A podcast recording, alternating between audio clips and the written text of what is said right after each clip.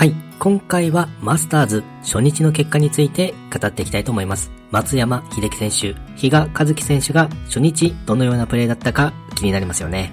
まずは注目となる松山秀樹選手についてですが、71の1アンダーで26位タイとなっています。2番ホールパー5では2オンに成功。イーグルパットは少しショートとなり、バーディーが先行してきます。6番ホールではバーディーチャンスのロングパットがカップをかすめる惜しいプレーとなりパーとなります。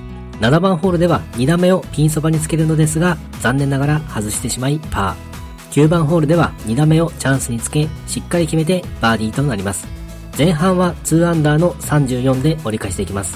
後半、13番ホールパー5では短いバーディーパットを外してしまいパー。18番ホールではパーパットを外してしまいボギーでフィニッシュとなりました。2バーディー1ボギーというプレー内容です。初日は体の痛みなくプレーできたということもあるのか、フェアウェイキープ率100%と調子が良さそうな感じです。ただ惜しいのはパッティング。一筋違いや、あと一転がりといった惜しいパットが多く、すべて入っていたらもっとスコアを伸ばしていた感じです。初日のパットは決めきれませんでしたが、マスターズに向けて調整をしてきているのもあるのか、プレー内容は良さそうな雰囲気なので、2日目のビッグスコアに期待ですね。続いて上位5選手と比嘉和樹選手についてですが、トップタイに3選手がいる状況です。